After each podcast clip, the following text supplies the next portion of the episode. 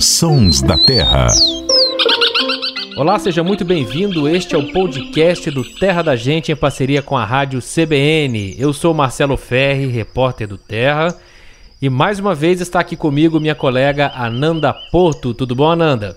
Tudo bem, Ferri? É sempre um prazer estar aqui com vocês. Prazer é todo nosso. E o biólogo Luciano Lima. Tudo bom, Luciano? Tudo bom, Marcelo? Tudo bom, Ananda? E um abraço aí para todo mundo que está nos ouvindo aqui no Sons da Terra. Olha, nós aqui do Sons da Terra adoramos receber mensagens de ouvintes, tanto do podcast quanto ouvintes que nos acompanham pela Rádio CBN em Ribeirão, Araraquara e São Carlos. E a gente ficou muito honrado e feliz ao receber a mensagem do Homero Ferreira. Ele é lá de Córrego do Bom Jesus, no sul de Minas Gerais, diz que acompanha sempre a gente e mandou uma sugestão de assunto aqui para o nosso episódio. Vamos ouvir o Homero. Fala pessoal dos Sons da Terra, tudo bem? Aqui quem fala é o Homero e estou passando para parabenizar primeiramente esse trabalho fenomenal que traz para o nosso dia a dia os sons maravilhosos da nossa natureza e aproveito também para fazer uma sugestão após ter ouvido os episódios sobre o macaco bugio e o macaco muriqui.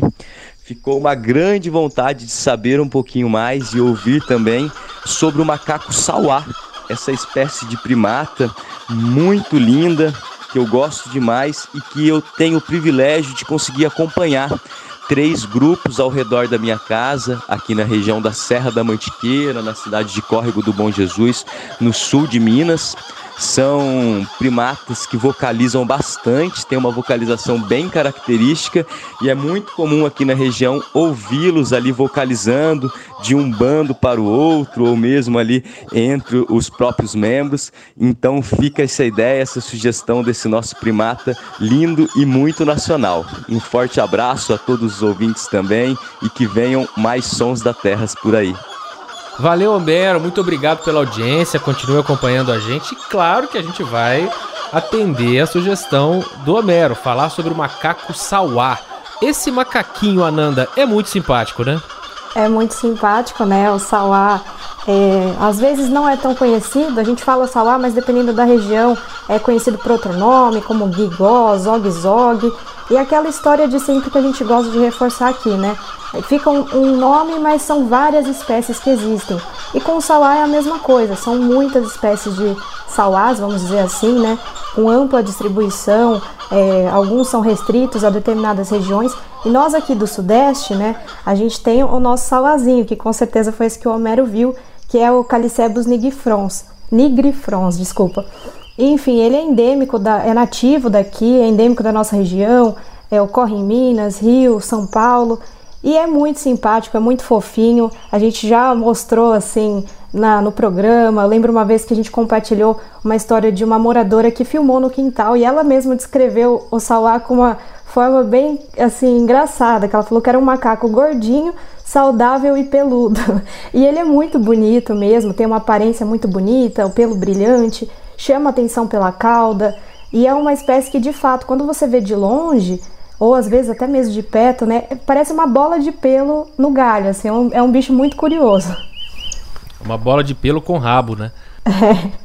O Homero, ele diz que é de Córrego do Bom Jesus. Córrego do Bom Jesus é uma cidadezinha muito simpática, linda, aos pés da Serra da Mantiqueira, ali no sul de Minas. Eu conheço e recomendo a todos conhecerem. E esse é o ambiente do Sauá, né, Luciano? Árvores de Mata Atlântica. Exatamente, essa espécie de sauá que ele registra lá e que a Nanda falou o nome é uma espécie bem típica de Mata Atlântica, um bicho que só existe na Mata Atlântica. Às vezes tem até algumas áreas com influência de cerrado, mas ele vai estar tá na mata. Ele não está no cerrado. São áreas onde a Mata Atlântica penetra um pouco no cerrado.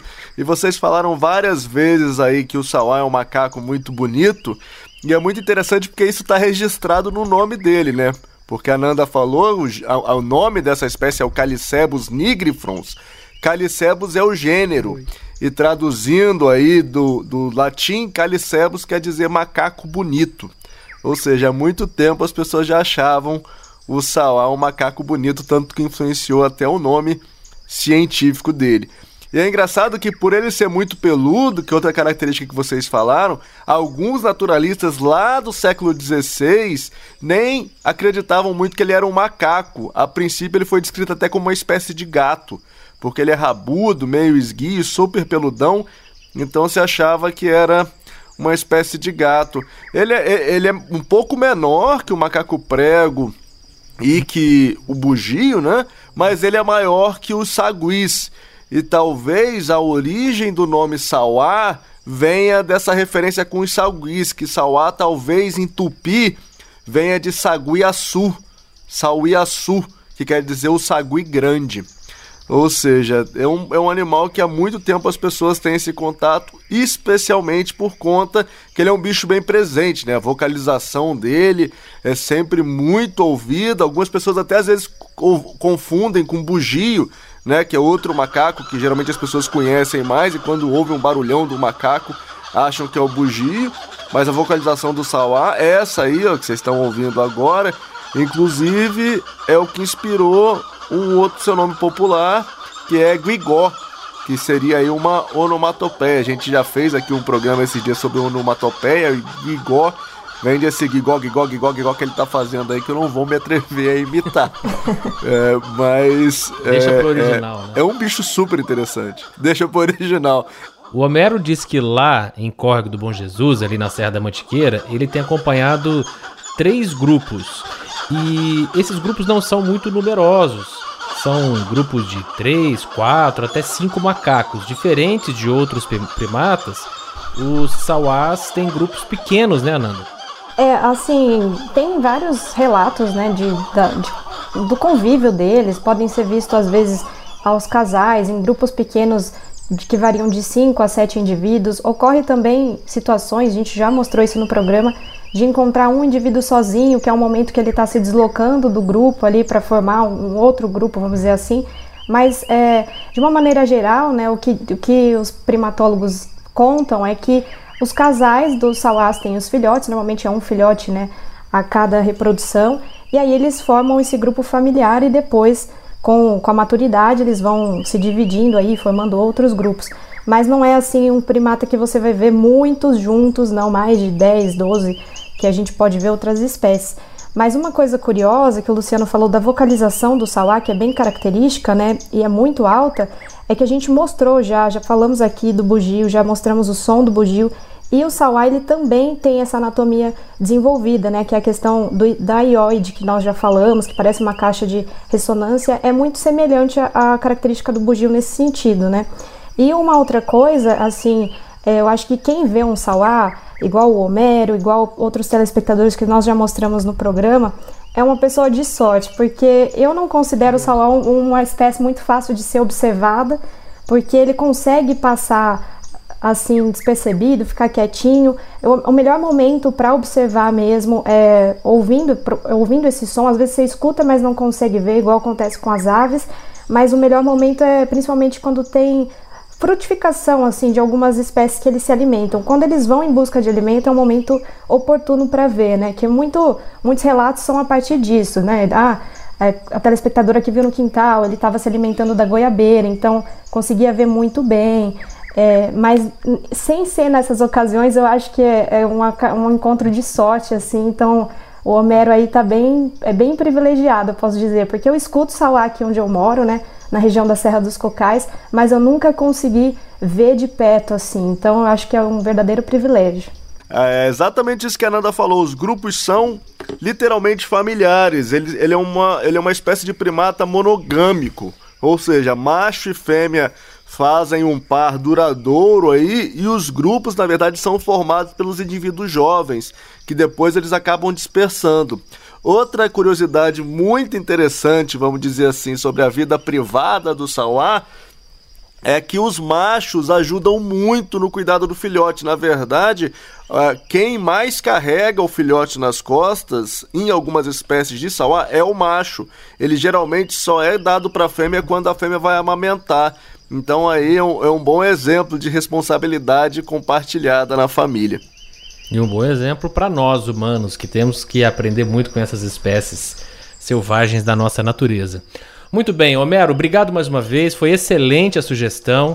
Eu vou colocar o vídeo que o Homero nos mandou no nosso Instagram, também fotos do Sauá, se você quiser conhecer esse macaquinho lindo da nossa natureza, que inclusive é vulnerável, né, por conta do desmatamento da Mata Atlântica, ele corre risco de desaparecer, né, risco de extinção. Se você quiser compartilhar esse episódio, ouvir outros, maratonar nos Sons da Terra, assim como fez o Homero, pode acessar o agregador de podcast preferido seu, ou então o terradagente.com.br, ou então nos ouvir na Rádio CBN, toda quinta-feira, ali por volta de três e meia da tarde. Luciano Lima, Ananda Porto, muito obrigado, viu, mais uma vez e até a próxima. Obrigada, gente. Obrigado, Homero, pela sugestão. E, aliás, fica o convite aí para outros ouvintes mandarem sugestões, o que, que vocês querem que a gente converse aqui, traga de informação. É sempre muito gostoso essa troca. Ótima lembrança, Ananda. No arroba Terra da Gente, o nosso perfil, pode mandar directs pra gente, que a gente fica muito feliz e compartilha essas ideias aqui no Sons da Terra. Obrigado, gente. Prazer enorme estar aqui com vocês e um abraço especial aí pro Homero que tá de olho na, na, bicharada do quintal. Que fique de exemplo aí para os nossos outros ouvintes prestar também mais atenção nos bichos do quintal. E tem sauá na Bahia? Tem, tem, tem mais de uma espécie de sauá. Inclusive uma espécie super ameaçada de extinção, que é o guigó, ou sauá de Coimbra Filho. Ele ocorre no norte da Bahia e no Sergipe. E vamos ouvir então cada macaco no seu galho, inclusive no galho que está na Bahia. A edição foi de Samuel Dias. Abraço a todos. Cada macaco no seu galho. Xoxua, eu não me canso de falar. Xoxua, meu galho é na Bahia. Xoxua, o seu é em outro lugar. Xoxua, cada macaco no seu galho. Xoxua, eu não me canso de falar. Xoxua, o meu galho é na Bahia. Xoxua, o seu é em outro lugar. Não se aborreça, moço da cabeça grande. Você vem, não sei de onde fica aqui, não vai.